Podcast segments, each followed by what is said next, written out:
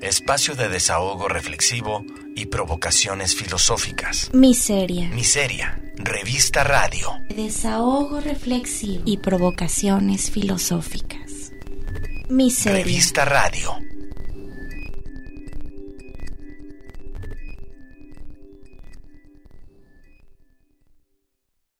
Las obras de arte en realidad, Las obras de arte en realidad virtual son consecuencia del contexto de un ambiente artístico, artístico en el que la experimentación, a través de nuevos medios y materiales, toma un sentido crucial para el arte. Se trata de la fractura de un sistema de representación que supedita la creación artística a un determinado e inamovible conjunto de medios de creación. La crisis de la razón trastoca el orden estético que la Academia Artística había construido y viola los convencionalismos formales y conceptuales de la disciplinariedad la fragmentación y la normalización de la experiencia en las categorías artísticas específicas de las bellas artes. La crisis cultural occidental de la segunda mitad del siglo pasado desemboca para los artistas en la transgresión de los soportes, los géneros, los medios y las disciplinas en un afán de encontrar nuevos métodos de configuración estética y conceptual, más adecuados a su experiencia, sus intereses y expectativas. Podemos decir también que en este fenómeno disruptivo de la cultura posmoderna hay un carácter político. La experimentación artística no significa meramente la vehemencia exploratoria hacia las posibilidades formales de los nuevos materiales, sino que en dicha experimentación está implícito el abandono de una estructura de representación y orientación del quehacer artístico. La centralización de los medios en el arte es en sí la centralización de la actividad artística. En este sentido, la experimentación con los medios significó la negación de un sistema exclusivista de creación que se apegaba al mantenimiento de los medios y los patrones de producción, para conservar con ellos las estructuras de predilecciones estéticas y sociales que los orbitan. El desborde de la práctica artística hacia la búsqueda de nuevas formas de producción y representación significó entonces un afán de democratización de la actividad artística lejos de la disciplinarización, los convencionalismos formales y los rituales hereditarios de la cultura de la creatividad.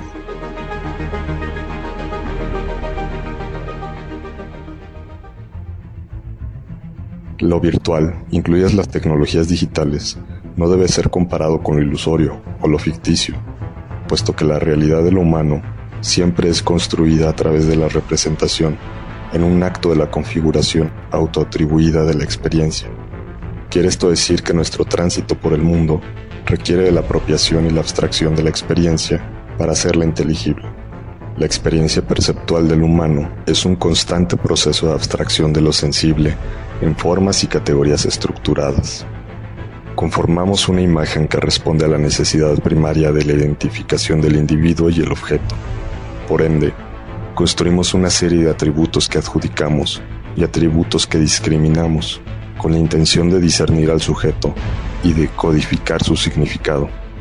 Para que sea posible la interacción con el otro y con lo otro, se necesita de un proceso de virtualización, la elaboración de una imagen esquemática que elimine los elementos innecesarios y atribuya significados discernibles para la identificación del sujeto representado y que me permita concebirlo sin la necesidad de su presencia física. Las obras de realidad virtual abren las puertas a la intervención efectiva del espectador. Transcurrimos de las obras de contemplación a las de transformación, como señala Sánchez Vázquez. De la democratización de los medios se desprende directamente la democratización de la creación.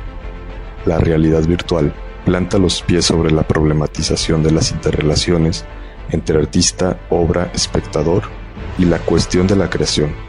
El artista no es quien cuenta ya con la palabra última sobre lo acontecido y lo que está por acontecer. En las obras de realidad virtual, el espectador se encuentra con un papel equitativo en los procesos de consolidación de la forma y el sentido del objeto y la experiencia artística. La obra producida por el autor sería una etapa importante, pero no última.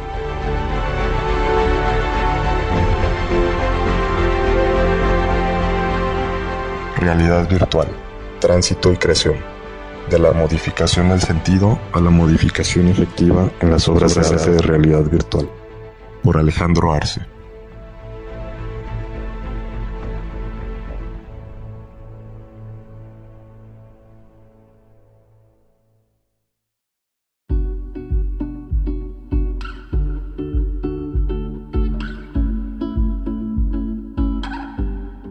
Hola, buenas tardes a todos nuestros radios escuchas del 107.9 FM de Radio UDG Ocotran.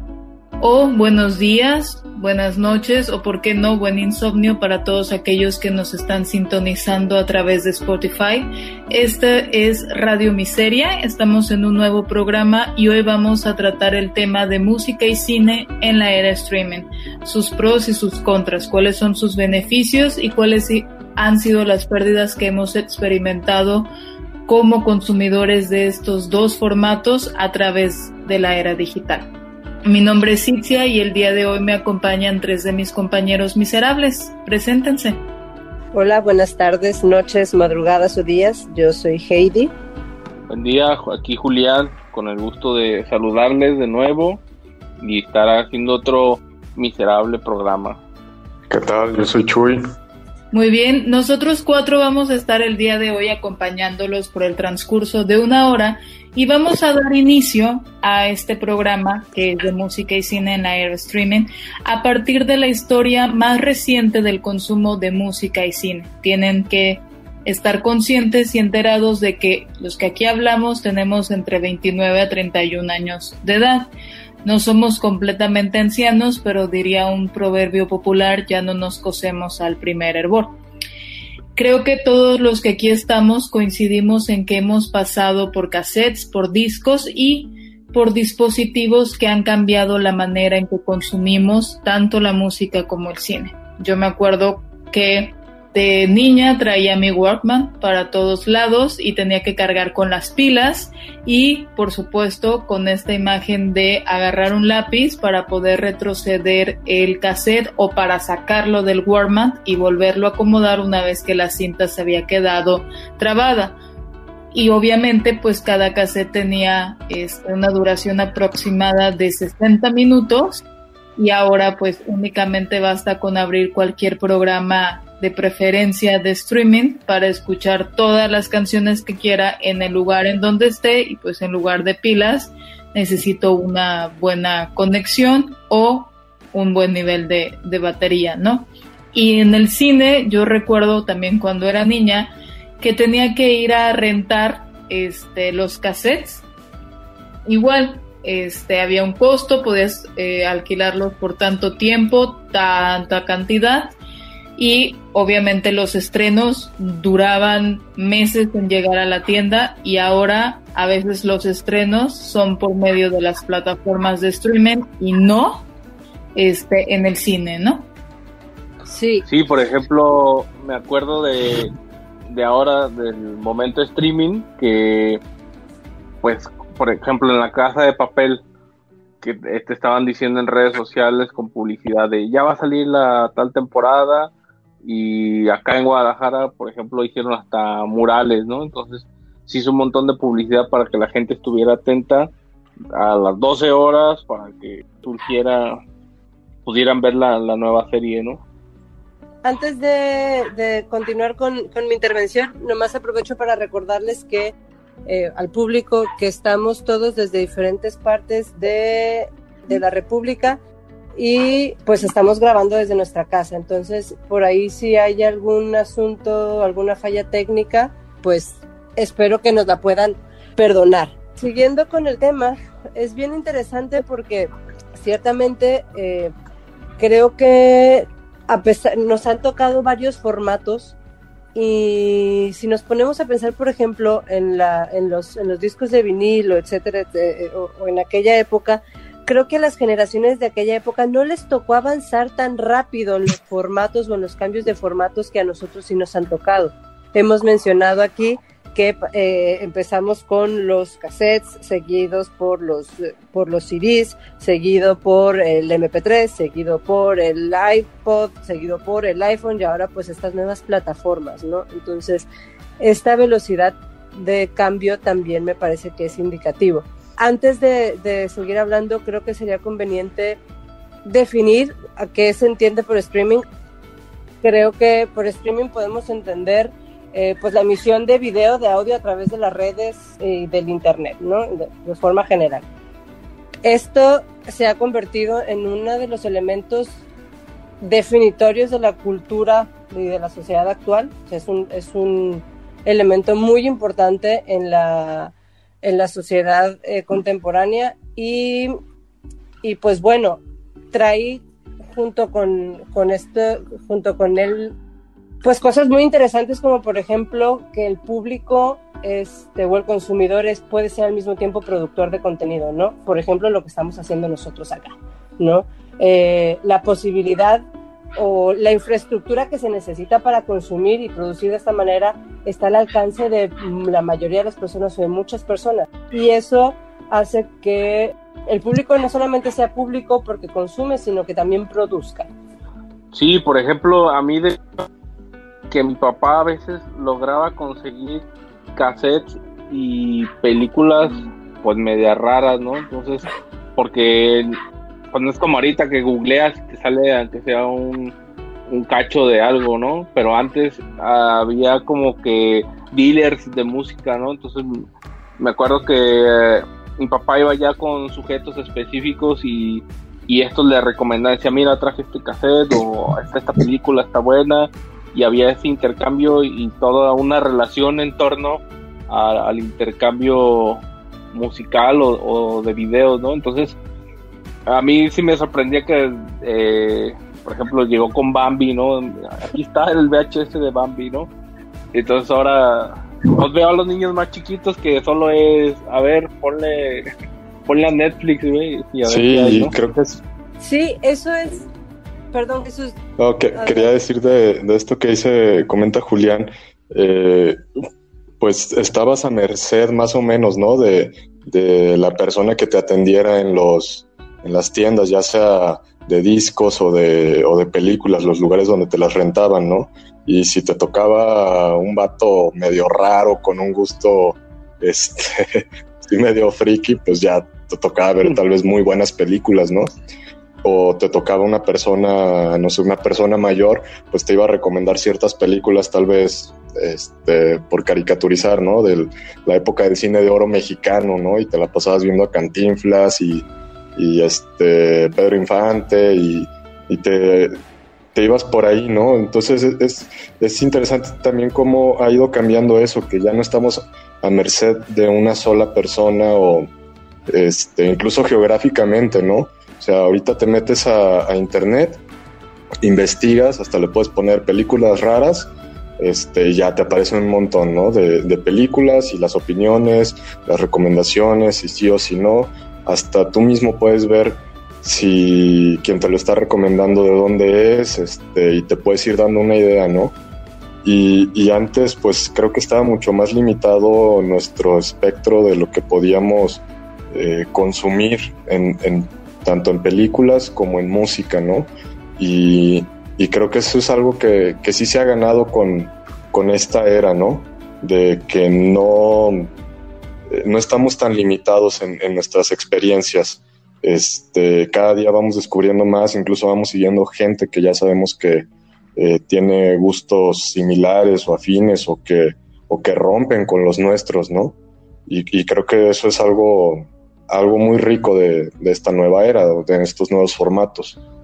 Y creo que aquí sería importante señalar que hasta cierto punto Occidente, a pesar de todas las limitantes, hemos tenido mayor acceso tanto al cine como a la música. Ahorita estoy recordando, por ejemplo, la película de Persepolis, que ella tiene que irse a los callejones oscuros clandestinos para poder conseguir música rock, ¿no?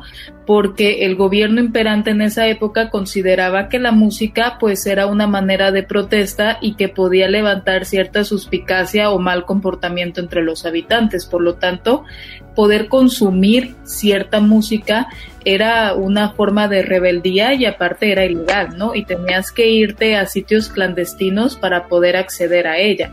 Caso contrario que aquí en Occidente, pues podías ir a una tienda este, bien situada o donde tú quisieras y estaba la música, ¿no? A tu disposición. Igualmente eso sigue ocurriendo hoy en día. ¿Cuántos países no tienen prohibidos o limitado su acceso a Internet? incluso bloqueadas diversas páginas, entonces su acceso cultural sigue siendo pues muy pobre. Me pasó ahora en YouTube hay un canal que se llama My Analog Journal y se dedican a, sacar como de estos viniles y entre esos se encontraron unos viniles de un grupo de jazz de la de la URSS, ¿no? Entonces está interesante porque alguien quiere verlos ahí en YouTube. Muy bien.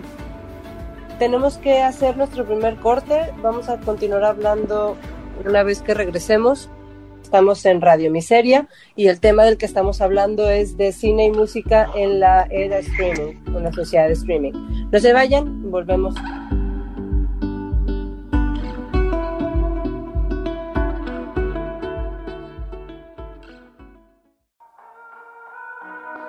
Escríbenos en las redes, en Facebook, Twitter e Instagram, en Radio UDG Ocotlán. Todos los que acudan a nosotros. Revista Radio. Miseria.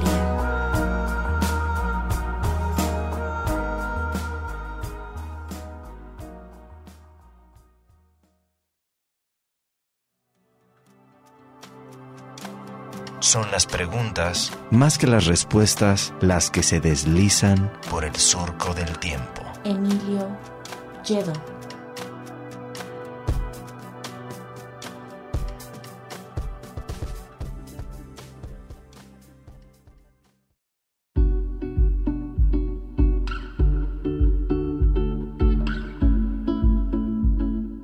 Estamos de regreso, estamos en, haciendo como un, anecdotario histórico de lo que ha sido la transformación de la música, al igual que el cine, en sus diferentes formatos. Yo encontrando como alguna línea histórica, pues este, lo primero que encontramos fue que en 1857 existió algo que se llamaba el fonautógrafo, que lo inventó un francés, donde en papel ahumado logró capturar ondas de, sonido, ¿no? Pero sin embargo podía grabar el sonido, pero no lo podía reproducir. Entonces fue como ahí el primer experimento. Después, hasta con Edison en 1877, ya con el fonógrafo, que ya pudo reproducir y grabar. Y se me hace interesante que lo primero que, que se grabó fue la canción de eh, María tenía un corderito, ¿no? Entonces Edison agarró y, empezó a cantar esa canción. Entonces digamos que es la, primera canción que, que se reproduce y, que se graba y se reproduce. Ya hasta después, hasta 1948, llegan los, los LPs y los 7 pulgadas en diferentes formatos de duración, que son estos vinilos que es lo que decía Heidi, a diferencia de nuestra generación, pues en las generaciones pasadas tuvieron que tardar un montón de años para cambiar de un formato a otro, ¿no? Entonces, por ejemplo, aquí los vinilos del 48 hasta el 63 que Philips pues, produce los primeras cassettes y, todos los, reproductores. Con esto es interesante que el cassette eh, se vuelve también la posibilidad para que tú desde tu casa pues también puedas sobregrabar con ellos otras cosas, ¿no? Entonces, recuerdo que en la casa pues había cassettes, yo le agarraba a mi papá y los ponía y agarraba un micrófono y le sobreescribía las canciones a, menos de que tuvieran un segurito. Ya en los ochentas eh, llega la introducción de los CDs, que es con la grabación digital de Rayo Larsen, inician los Wallmans y todo esto, y que la primera advertencia era de nunca toques el láser, entonces a pesar de que era una advertencia, al menos en mi caso sí siempre estuve tentado a hacerlo y llegué a hacerlo un par de veces ahí desafiando de, por qué no hacerlo, ¿no? Entonces se giraban en torno un montón de mitos, por ejemplo, me decía mis primos, no lo toques porque te va a dar cáncer, pero en realidad era que... Porque vas a estudiar. Y hasta el...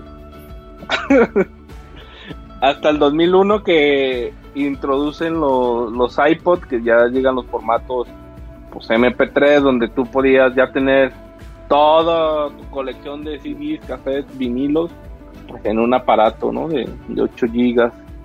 Eso fue ahí la gran revolución y hasta hoy que tenemos ya un montón de plataformas como Spotify que inicia funciones en, en 2006 y que a través de una membresía pues puedes tener acceso a un montón de, de cosas, entre eso escuchar los podcasts de, Radio Miseria. Bueno, Julián, escuchando lo que estabas diciendo acerca de esta línea histórica de la música, creo que también sería oportuno hablar de los beneficios que ha aportado la era digital, la era streaming en el mundo del cine. Yo me acuerdo que estamos hablando de los años 90, los 2000. Los estrenos obviamente eran en las grandes pantallas.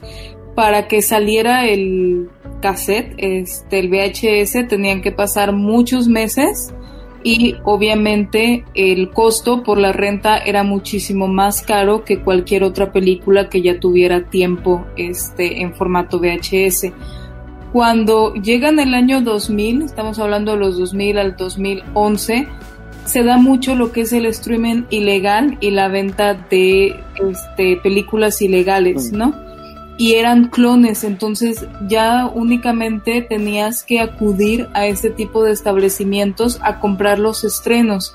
Y esto era bastante provechoso para la gente que no tenía manera, ya sea económica o geográfica, de poder acceder al cine. Entonces podían ver las películas más recientes de las que todo el mundo estaba hablando, de las que pasaban los promocionales en la televisión, pues a través de un bajo costo. Cuando empieza el streaming ilegal a hacerse muy popular, yo me acuerdo de este hombre que de hecho fue llevado preso por el FBI, el creador de Megaproud, porque esta plataforma de Megaproud este, se transformó en una biblioteca de películas enorme de todos los géneros, en todos los idiomas, dobladas, subtitulados, este, de películas desde que inició el cine hasta las más actuales.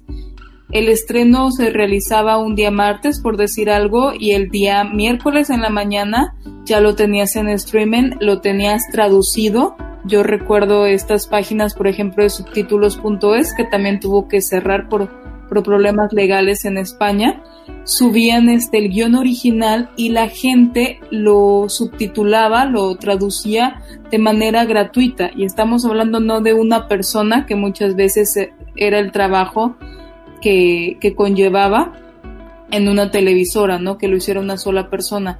Acá en las plataformas virtuales eran 20, 40, 50 personas traduciendo y dialogando acerca de las expresiones, cómo iban a traducir ciertas ideas, cómo iban a traducir ciertas expresiones y haciendo un trabajo muchísimas veces nivel profesional. También se llegó a tal punto que yo recuerdo que yo llegué a traducir para practicar mi inglés y había gente que te exigía que ya estuviese traducido el capítulo al día siguiente, ¿no? Y decías, oye, espérame, esto es gratis, lo estoy haciendo como un favor. Tú no puedes exigirme a mí que te traduzca un capítulo de una serie o una película que no está en tu idioma para tu comodidad porque al final de cuentas nadie me está pagando por hacerlo. Pero la gente no entendía eso. La gente creía que todo era parte de la misma dinámica del mundo del cine legal y que ellos podían accesar legalmente a las películas a través de Internet de un día para otro, ¿no? Cuando se dan cuenta de que ya conlleva un coste legal, la gente empieza a dejar de acudir a estas páginas y se empiezan a cerrar y justo es ese momento, casualmente, si queremos decirlo así, en el que empieza el streaming legal, empieza Claro Video, empieza este, Netflix y comienzan a hacer una revolución, porque no solamente es poner accesible los estrenos, sino permitir que los estrenos sean a través de esa plataforma y que si tú tienes acceso a esa plataforma pagando, tienes acceso a una serie completa en cuestión de minutos y eso también cambió la manera en que consumimos televisión y consumimos cine. Antes tenías que esperar una semana a que cada capítulo pasara, si no es que más tiempo. Y con Netflix eran 20 capítulos, 12 capítulos al instante. Fíjate, Itzia, que ahorita me hiciste recordar, eh, hace, ya tiene un par de meses, eh, estaba escuchando en un programa de radio que hablaban de cómo Netflix distribuía pues su, programación y pues este fenómeno nuevo de que tienes una serie completa que te puedes echar en, en una noche si no duermes o en tres días y la ves al hilo, ¿no? Y estaban comentando de que dentro de la misma plataforma Netflix estaban, estaban pensando en cambiar esa modalidad, empezar a, dosificar los, los episodios del... Se habían dado cuenta de que eh, si ponían la serie completa, el rendimiento o el consumo, una vez que terminaba la serie, el consumo de, de otras series bajaba. No conozco, no, la verdad es que no sé a fondo la explicación completa, pero ahorita que estaba diciendo esto, me, pues me, me, lo trajo a la memoria. Si alguno de ustedes ha escuchado de eso, estaría interesante que, que nos lo comentaran, porque pues también cambia esta nueva manera en la que la misma plataforma abrió como posibilidad que pudieras ver la cantidad de capítulos o toda la serie entera a volver otra vez a una, a una dosificación más este, estratégica, por decirlo de alguna manera, ¿no? Y me, me pasó a mí que o sea, terminas de ver una serie, nosotros volvimos a ver Breaking Bad y pues ahora ya no vemos, tenemos varios días que no vemos Netflix porque pues ya no sabemos qué ver, ¿no? Sí, te atascas. Entonces sí sientes ese sentimiento. Ya acabé la serie, ahora qué, pues ya no sé qué, qué sigue. Recuerdo que, que en la universidad se reunían todos los jueves a las 7 a ver el estreno de, un, de cada capítulo de Breaking Bad. En los pasillos pintaban de qué aula iba a ser y entonces todo el mundo caía y alguien conectaba y, eh, y, de repente se volvió ahí un fenómeno en la universidad para todo el mundo ver estos capítulos semanales. Y ahora pues nos los echamos en dos semanas todos, ¿no? Y solitos en, en su casa, ¿a quién? Sí. Bueno, tenemos que irnos a otro corte. Este, los vamos a dejar con una canción, You've Got Time, de Regina Spector. Y estamos con ustedes de vuelta en un momentito.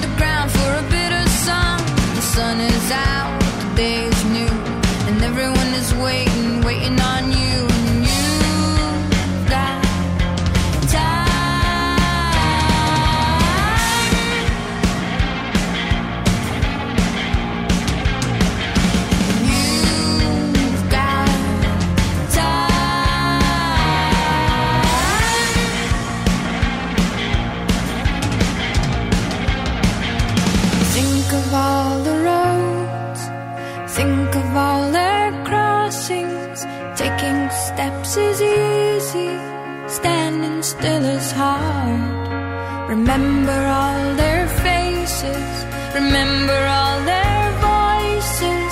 Everything is different. The second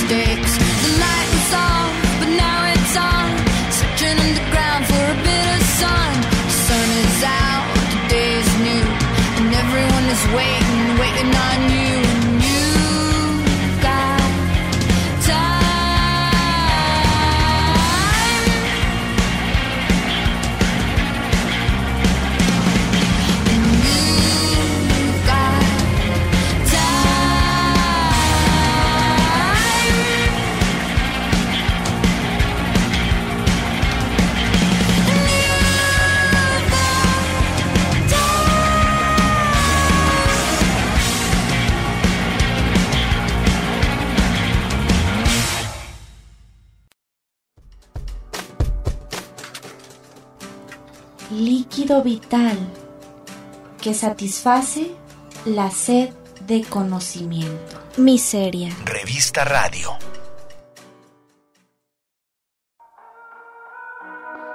Escríbenos en las redes, en Facebook, Twitter e Instagram, en Radio UDG Ocotlán. Todos los que acudan a nosotros. Revista Radio. Miseria.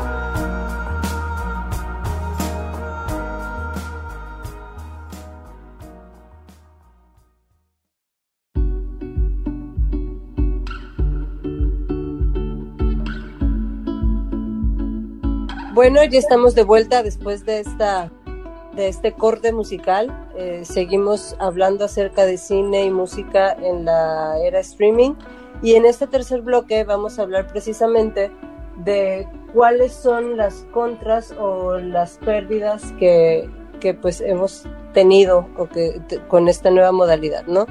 Eh, de entrada creo que, bueno, en el bloque anterior Julián mencionaba esto de que en la universidad se juntaban para ver eh, el nuevo episodio de Breaking Bad. Y por lo menos a mí, que tengo que aceptar que soy un poco una persona bastante nostálgica, pues esa parte de lo que implicaba eh, reunirte, ir a otro lugar que no fuera necesariamente tu casa, o si era tu casa, todo el proceso que se daba de ir, escoger la película, eh, que te recomendara la persona que te atendía una película, este, pasar horas viendo, sacar las cajas, ¿no? Y ver la parte de atrás y de qué se trataba. Es, eh, y todo lo, todas las reuniones sociales que se hacían alrededor de esa, de, esa dinámica, pues yo creo que sí es algo que se extraña. No sé si es una pérdida como tal, pero en mi caso yo creo que es algo que se extraña, ¿no? Sí, coincido completamente con eso. Este, y me acordaba también de una, es un documental que de hecho encuentran en Netflix, se llama Chuck Norris ¿ves? contra el comunismo, y de un comentario que decía Itzia en el bloque pasado sobre los, las traducciones, también me remití a él. En él hablan de, este, narra la experiencia de, de un país que está sometido a la Unión Soviética y bueno, que están prohibidas ciertas películas y música, ¿no? Pero concretamente se centra en las películas de Estados Unidos de los años 80, de estos héroes gringos, ¿no? Que van y salvan a todo el mundo de todos los males que existen y puedan existir. Y como una, este, pues todo era clandestino. Entonces contrataron a una intérprete para que tradujera las películas, pero traducía tanto voces de hombres, de mujeres, de niños, de perros, o sea, de todo, ¿no? Este, de todas las nacionalidades y pues también la parte de la interpretación que, que comentaba Itzia, ¿no? O sea, si, pues, por ejemplo, todo un país estaba reducido a, una, a la interpretación de una persona en este caso, y pues también cómo se daban las reuniones, ¿no? Que de lo que hablas ahorita, Heidi, pues se tenía que juntar eh, a veces todo el edificio en un cuartito de, de la sala de un multifamiliar y este les cobran ¿no? la entrada para que vayan y vean las películas como un estilo de minicine y pues la como, es también propiciada que las personas, los vecinos se fueran conociendo, ¿no? convivieran. Y creo que ahora es algo que, que no se da, o sea, cuántas personas no tenemos también en cada, en cada cuarto, ¿no? Cuando inició la televisión, pues te reunías en la, en la sala ¿no? Después como que fue pasando la televisión a otras áreas de, las casas y hasta el punto que ahora cada persona tiene televisión en su propio cuarto o lo llevamos también en los, en los teléfonos, ¿no? En las tablets. Entonces, creo que también se ha perdido, debido a la accesibilidad que podemos tener, eh, esta parte de poder compartir, ¿no? Y de querer compartir con las otras personas lo que estamos viendo. Yo aquí voy a ser muy sincera, eh, yo soy un poco misántropa y por lo tanto antisocial, entonces a mí lo de la convivencia y el compartir con, con los demás me resulta más un beneficio de la era de streaming que una pérdida.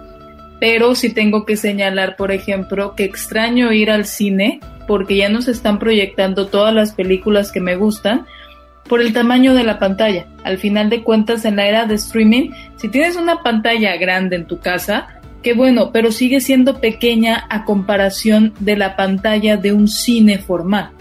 Yo recuerdo que hace pocos años se volvió a estrenar en los cines Titanic y yo quería ir a verla, ¿no? Y mi acompañante me decía, oye, es una película vieja, es una película que ya has visto, se va a hundir el barco, ¿a qué vamos? Y le digo, porque yo quiero ver Titanic en ese tamaño.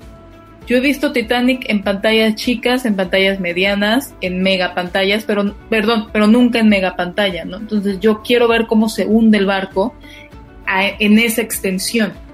Y recuerdo que todos en la sala estábamos encantados y al final de cuentas es algo que se nos ha privado en la era de streaming, ¿no? Eh, por ejemplo, pienso en El Irlandés de, este, de Martínez Scorsese que se acaba de, de estrenar en Netflix. Es una megaproducción que costó cientos de millones y nunca la vas a poder ver en una pantalla gigante, ¿no? Porque el acuerdo es estrena en Netflix y no se solamente se estrenó en ciertos cines, en ciertas pantallas para poder lograr la nominación al Oscar, ¿no? Entonces creo que algo de lo que se ha perdido en esta era para mí es poder ver las cosas en gran tamaño. Específicamente los en el cine, ¿no? La, la gran pantalla. Y esto que mencionabas de los de la competencia porque surge Netflix y obviamente fue una amenaza para pues para las grandes producciones también y, la industria cinematográfica, ¿no? Se tuvo que empezar a hacer toda esta configuración este que acabó por por terminar de hundir incluso empresas, por ejemplo, como Blockbuster, ¿no? Que, que pues por lo menos en mi rancho no hay ni rastro de, de, de algo parecido a eso. Acá en Guadalajara queda todavía un videocentro. Por si alguien quiere hacer una visita turística al pasado, todavía tenemos uno. A mí lo, lo que me da pesar con esto del streaming, o sea que cuando volviendo como al 2006 por ahí, que podías bajar música por Mega o Rapid Share, en específico el género del punk, del cross, del grindcore, pues empezó a difundir un montón por blogs y todo lo descargabas por ahí. Entonces, pues yo recuerdo que en ese tiempo me hice de un montón de biblioteca musical descargada por ahí. Entonces, ahora he intentado buscar estos grupos por, por las plataformas de streaming y como eran pendientes y autogestionadas, pues no las encuentras en ninguna de esas porque pues, ahí no sé cómo esté el rollo, pero no, pues no acceden o no están subiendo nada y ahora es más más bronca, ¿no? volver a los blogs viejos y encontrar un link y, verificar que no esté roto. O que también acá en Guadalajara está el tianguis cultural, pues era ir y ahí encontrarte pues, música under que te daban tus ideas. Yo creo que es lo, lo que más extraño de, de ese periodo del 2006 al 2010. Para mí algo que, se ha convertido como en un problema es eh, que bueno, obviamente te van, te van haciendo un perfil tanto Netflix como mm. Spotify o las, las demás plataformas que existen tanto de música como video, ¿no? O el mismo YouTube. Y entonces estás consumiendo más de lo mismo. Este, este no saber qué más ver eh, por ejemplo, en el, en, el cine o las series, este, pues es porque nada más te siguen ofreciendo más de lo mismo y este y como esta incapacidad de poder salir o burlar el algoritmo, ¿no? Eh, y en, a mí en Spotify me pasa muchísimo, sobre todo, a veces ya este, como que una vez a la semana pongo esos géneros que, que no escucho tanto la banda, los corridos, este, porque si no, no hay forma de, burlarlo, ¿no? Me sigue pareciendo lo mismo, ya eh, es hasta como un hartarme de mí mismo, ¿no? De mis gustos y, y de la comodidad que nos da precisamente el que puedas escuchar nada más los éxitos que, que te gustan, ¿no? O de los artistas que te gustan. Antes, cuando comprabas el disco, pues te tenías que aventar todo el disco para ver cuál si era buena, cuál no era buena. Y bueno, y al mes ya estaban rayadas las que sí te gustaban, entonces nada más te tocaba escuchar las que no te gustaban, ¿no? Pero era parte de la experiencia, o sea, los discos estaban, estaban, este, creados de tal modo, o sea, había una producción, ¿no? O sea, empiezas tal vez con una canción con el hit o la pones en la segunda en el segundo número del disco, luego alguna más tranquilita, etcétera, ¿no? O sea, te iban era como un carrusel de emociones y ahora pues nada más es lo que te gusta, lo que te gusta, lo que te gusta y, llega el punto que a mí me, harta y me cansa, ¿no? Entonces hay que inventar nuevas trampas para burlar al algoritmo y, salir de, de ti mismo, ¿no? De, tu ensimismamiento. Sabes que tienes toda la razón y bueno, creo, ¿no? y, y, es paradójico porque en los bloques anteriores decíamos que una de las ventajas de la era de streaming era precisamente esta apertura o esta ampliación en la oferta de lo que tú podías consumir pero paradójicamente esa oferta sigue estando limitada por este algoritmo, este rastreo que hacen de tu personalidad y de tus gustos, que al final te ofrecen pues más de lo mismo, ¿no?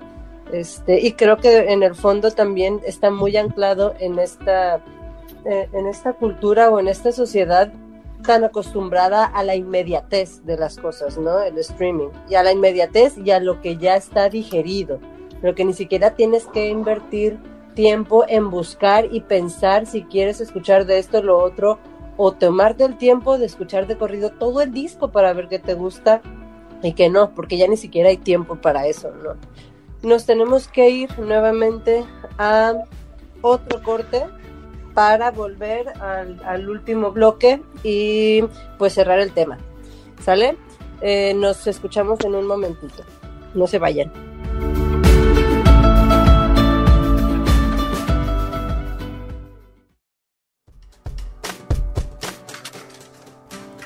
líquido vital que satisface la sed de conocimiento. Miseria. Revista Radio.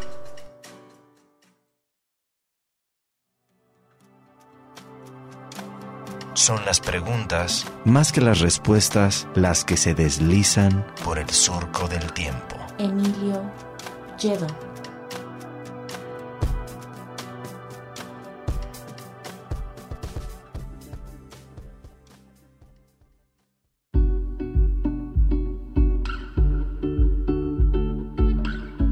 Y estamos de vuelta en nuestro último bloque. Vamos a, bueno, vamos a, cerrar con las conclusiones sobre eh, la música y el cine en la era de streaming. Eh, hasta el momento hemos platicado sobre algunos beneficios y desventajas. Como beneficios hemos encontrado la accesibilidad tanto del costo para consumir ya sea música o cine con esta era de streaming y la accesibilidad como de que no tenemos que de, tiempo, ¿no? No tenemos que esperar, este, si vivimos fuera de provincia, tres, cuatro meses a que los cines hayan de, la capital hayan desocupado este, las películas, ¿no? Para que lleguen y las podamos ver. Y como desventajas, pues el, el que no podamos salir de, nosotros mismos, que, que nada más estemos consumiendo lo mismo siempre, un algoritmo sea quien nos da las recomendaciones. Y este, el tamaño de la pantalla también mencionaba Itzia, que es algo que ella extraña de, poder ir al cine, eh, la gente que aplaude al final de la película, para demostrar que, que fue una experiencia grata. Y pues bueno, cada uno de nosotros vamos a contar cuáles son nuestras conclusiones respecto de este tema.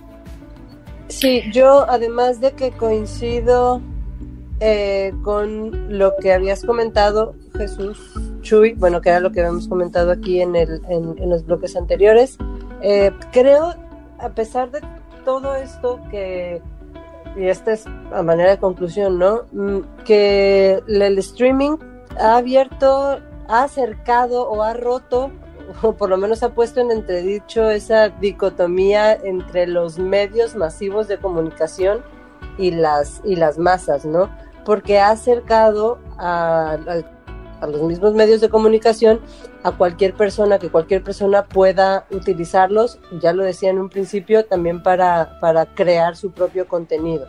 Creo que eso es algo muy valioso. Pero, además, como contraposición, creo que esa es una enorme responsabilidad porque los seres humanos creemos que por el simple hecho de poder hablar podemos decir cualquier barbaridad, ¿no? Entonces, aunque hay muchísimo contenido, eso no se traduce a que todo el contenido sea bueno y que todas las personas o la mayoría de las personas tengan la posibilidad de crear contenido si tienen un dispositivo, una cámara o lo que sea, subirlo y está este otro fenómeno de las transmisiones en vivo, ¿no?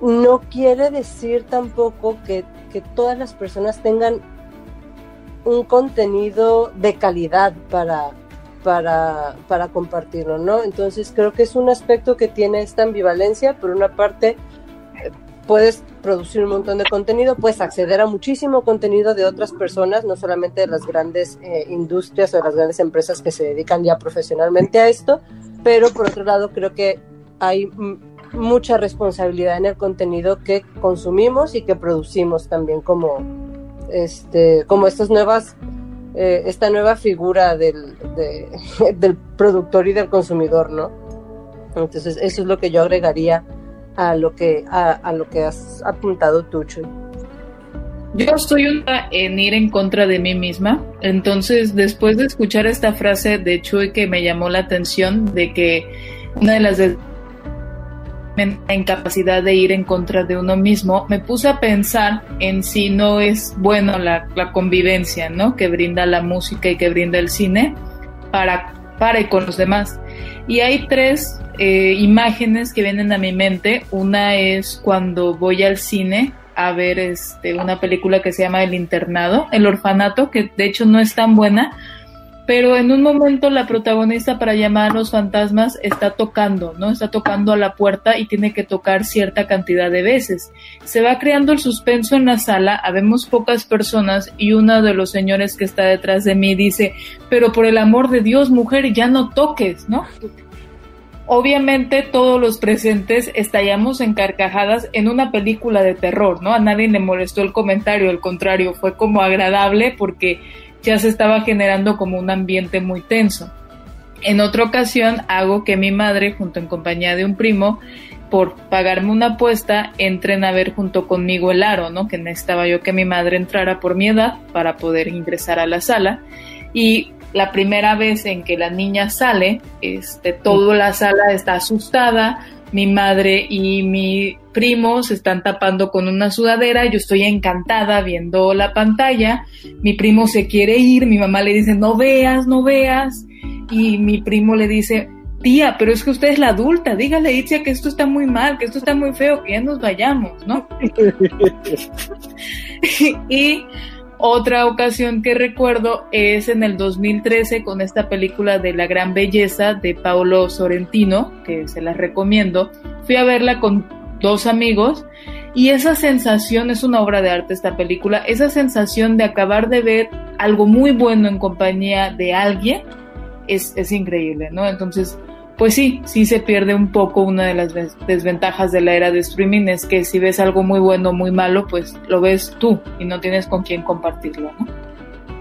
Yo lo que, a ver, en, estas plataformas, pues sí, o sea, si eres un consumidor, pues, pues sí pierdes bastante, estás dentro del algoritmo, pero también si para la gente que produce música, o sea, lo que tenemos ahora, son máquinas que tienen una infinidad enorme de posibilidades para producir diferentes realidades sonoras, cosa que no se imaginaba desde el inicio cuando Edison graba Mary tenía un corderito, pues era nomás su posibilidad de, grabar eso y después de hacer una representación de la realidad sonora, ¿no? Pero ahora, pues te bajas un Fruit Loops o no sé cómo se llaman ahora todos estos programas y a partir de, sonidos que crea la computadora, pues puedes hacer un montón de cosas, ¿no? Entonces, digamos que pues sí se ha perdido un montón de cosas respecto